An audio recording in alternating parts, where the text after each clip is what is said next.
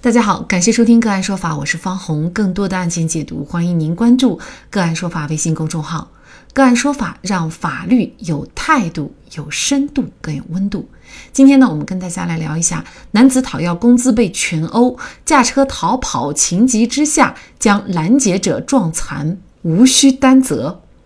二零一五年春节前夕，也就是一月十六号下午十五点二十六分左右，在毕节市山新区梨树镇一个坝子处，刘某正因为要工钱，被罗某兵等人殴打。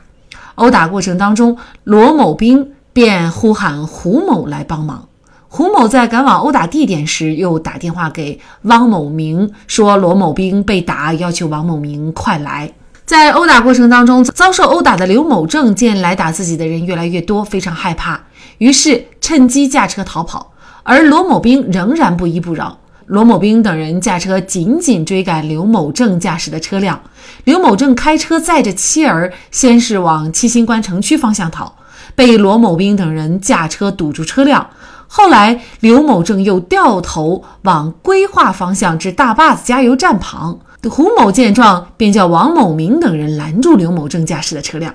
刘某正驾车掉头逃跑过程当中，慌不择路，情急之下将前来拦截的汪某明撞伤。当时还有胡某等十多人参与拦截，并且罗某兵、胡某等参与者大多数人都喝了酒。刘某正撞伤王某明后，随即开车到交警执勤处寻求帮助并报警。汪某明被撞伤以后被送医治疗，先后花去医疗费近七万元。经过鉴定，汪某明的伤情属重伤二级，刘某正被罗某兵等人殴打造成的伤情是轻微伤。汪某明认为其所遭受的身心痛苦都是刘某正造成的。他拦截刘某正的车的时候，手上并没有持有任何凶器，其阻拦行为本身就不可能对车内的刘某正造成任何风险。而正当防卫的要件之一就是存在现实的不法侵害。很明显，刘某正驾车撞倒汪某明并施加后续碾压的行为不符合正当防卫的构成要件，是假想防卫，并且汪某明称其被撞倒以后，刘某正仍然强行驾车从他身体上碾压过去，给他造成了巨大的人身损害。为此，汪某明向法院提出诉讼。请求法院判令刘某正赔偿医疗费、住院伙食费等费用十万元，而护理费、营养费、残疾赔偿金等等鉴定以后再做打算。刘某正撞倒汪某明并碾压的行为是正当防卫还是防卫过当？汪某明的严重伤残，刘某正是否要承担责任？就这相关的法律问题，今天呢，我们就邀请北京恒都律师事务所徐新教授大案刑辩团队律师、阿里巴巴员工王某文涉嫌猥亵案辩护律师刘章和我们一起来聊一下。刘律师您好，哎，方记者您好。非常感谢刘律师哈，这个案件的关键啊，其实就是在于刘某正的这个行为哈，他到底是不是构成正当防卫？那么呢，双方呢其实是各执一词。比如说啊，受害的这一方汪一鸣，他觉得他只是一个拦截，刘一正呢，应该说他是在车上，而他呢没有拿着这个，比如说刀具啊等等的。呃，刘一正呢不仅把他撞倒，而且还碾压，那么这种行为已经是过当。了，但是刘一正这边呢，他会觉得，因为在多方追击的情况下，他确实是不知道如何逃脱，慌不择路才做出的这样的行为。那么，您觉得他的这个行为到底是否构成正当防卫呢？确实，您刚才说的非常对，就是是否构成正当防卫，就是刘某正的这个行为是本案的民事责任要不要承担的一个关键节点啊。因为如果是正当防卫的话，不仅不负刑事责任。在民事责任方面也是不需要承担民事责任的。呃，首先这个正当防卫它分几个条件，第一就是要有正在发生的不法侵害。那我回到这个案件当中呢，呃，其实这个不法侵害还是比较明显的。本来这个刘某正是去要工钱。不仅没要到，而且呢还被反打了，殴打了还不行，要逃跑还叫人来，不断的围追堵截，呃甚至呢进一步的升级加害。所以从刘某正的这个视角来看的话，这个明显的是他是遭受了这个人身的一个紧迫的生命安全的一个威胁。呃，当然从这个受伤的这个汪某角度来看的话，他觉得自己有有点冤啊，我被人叫过去，我只是拦了下车。就把我压成一个重伤，我只是狼车，怎么就？承受得起这么一个后果呢？但是狼车这个行为，我们要看它是不是正当，就是你没有一个非常正当的理由去拦截一个正常通行的车辆，本身就是呃有这个违法的嫌疑的。更不用说汪某赶到现场的时候，他是明知道是有一群人在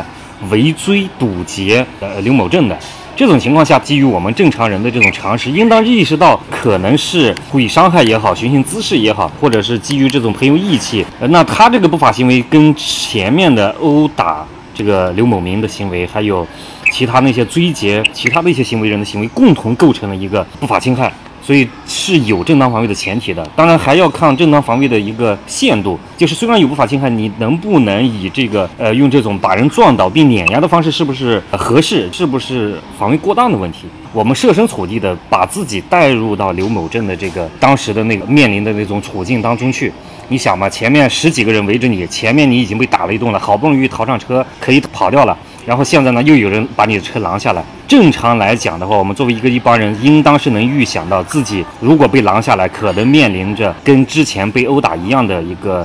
伤害，甚至是更严重的危及人身安全的侵害，这是可以预见到的。在那种情况下，唯一能够避免这种不法侵害升级，或者是再次被不法侵害的唯一的办法，因为他唯一的工具就是他开的这个车，他下了车，那他就完了。把把你拦停之后，然后砸砸你的玻璃，砸碎车玻璃，把人拽下来打一顿，这种情况也非常多。那这种情况下，他唯一的选择，作为他来说，就是开着唯一可以利用的手头的这个工具，这个车辆离开现场。这是他唯一能做的，能保卫他的唯一手段。既然是他能唯一保护自己的防卫手段，那他这样做了，那这个自然的就不过当。他这个场景又不同于就是开车故意的去撞人，明明撞倒了，你已经具备了逃离现场、保证自己安全的这些前提了。哎，你又把车倒回来，在人家身上反复碾压，他也不是这种场景，而仅仅是为了逃离现场而不得已把他撞倒，然后顺带的自然而然的形成一种碾压。从他的防卫目的，还有有这个所造成的后果，还有当时所面临的防卫的条件、防卫的手段等等诸多因素来看的话，开车把拦他的这种人撞开，然后迅速的逃离现场，是他当时可以保证自己人身安全的唯一选择。那这种情况下就是不过当的。嗯，其实也就是说，这个事件呢，要结合这个前因后果来综合的来分析，而不是说单纯的说王某明就拦截，然后你就去碾压。通常情况下，假如说有人拦截我们的话，在没有危及我们生命健康安全的情况下，事实上你也没有必要去碾压，或者说你以碾压可能也会存在一个法律风险。而这个案件是因为前面有被打的这种情况，而且呢，这些人大多又喝了酒，类似于可能在耍。酒疯的感觉，而且呢，又是十多个人，所以一旦这个车被拦截，后果呢？可能确实是不堪设想啊，所以呢，公安局这边呢也认定刘某正他不构成犯罪，最终呢还是撤销了这个案件哈。如果是认定他不构成犯罪，属于正当防卫的话，那么是否意味着，即便汪某明他受的伤非常的严重，以后的医疗费、护理费等各种费用呢，可能要上百万，但是这个经济赔偿呢，事实上对于刘某正来说也是不应该他来赔的，是吗？对，法律是有明确规定的，就是我们现行的民法典的第一百八十一条是明确规定的，因正当防卫造成损害的，不承担民事责任。那这个案件呢，确实法院呢最终也是驳回了汪某明的诉讼请求哈，也就是说，作为刘某生来说呢，他不需要为汪某正的任何的这个经济损失来承担任何的责任。对于这个案件，我觉得无论是公安机关。对于正当防卫的认定，还是法院最终的驳回汪某明的诉讼请求，应该说都是一个很好的对于刘某正权利的一个维护哈。呃，是的，他的从判决结果还有判决的这个事理说法来说，我个人还是比较欣赏的。人民群众对于法院司法的一个批评的经常见的一个批评就是说，法院和稀泥，不讲是非，唯这种结果论。这个有一方遭受了这种重大的损害了，让一方。单独来承担这个结果呢，又觉得有很很重，呃，这种情况下往往就会和稀泥，往往就会，哪怕你是正当防卫，他也给你认定一个你承担部分责任，不是一个彻底的讲是非的这么一个立场。但是这个判决这种讲是非，它不是简单的，而且呢是对这种法律道理的一个充分的一个事理说法。这样的话，有助于弘扬这种社会的这种正气，有助于社会这种。正当防卫制度的进一步确立啊，我觉得是呃，从社会价值导向来讲，也是很好的一个判决。这个案件当中啊，这个王一鸣呢，他确实是受伤，无论是身体还是精神都损失的很严重哈。他的伤是不是就没有人来为他承担了？呃，从某一个角度来看，其实好像他也还是有点冤呢。比如说这个案件的发起者罗某兵啊，或者是胡某啊，他们又是否要承担为这个汪某明的伤承担责任呢？我个人觉得这个问题上可能会存在一定争议。类似这种情形。我们司法实践当中，据我个人的观察，遇到的情形还是比较少见的。那么在共同违法的过程当中呢，部分这个违法行为人他遭受了这种损损害了，然后呢，其他的这个违法行为人或者同同案犯，他们要不要来呃为这个部分来承担责任？呃，一般通常来说的话，就是你共同犯罪，导致了这个过程当中部分行为人有这发生死伤了，就说那这是你风险自当，你自担风险，你自愿的投入到这个。违法犯罪中当中来，你出了责任，那你当然要自负了。这是一般来讲，但是呢，我的看法是，这个罗一兵还有这个胡某是应当为汪一鸣的这个损失来承担责任的。我举个例子来说明吧，比如说两个人一起去这个入室盗窃，一起他们要爬一个很高的一个楼，两个人一起爬，爬的过程当中呢，一个人从半空摔下去坠亡了。显然，另一个你让另一个这个跟你一起爬楼去入室盗窃的那个人赔偿你这个，我觉得是不合适的，因为呢，你这是自愿的承选择了一个爬楼，另外一个人我觉得不应当承担这个责任。但是本案呢有一点例外，就是他这个汪某被打电话到场呢，他虽然是有着这种不明确的故意，你到底是到现场呢是？你是干什么去了？但是从常理来看的话，我们是可以做出一个判断，他是有有着一个概括的，要么是斗殴，要么是寻衅滋事这种故意在的，至少他是有违法的故意的和违法行为的。但是呢，他们并没有就这重大的人身伤害达成这种承诺呀，或者是同意。就是我虽然帮你去拦车了，帮你去打人了，但是呢，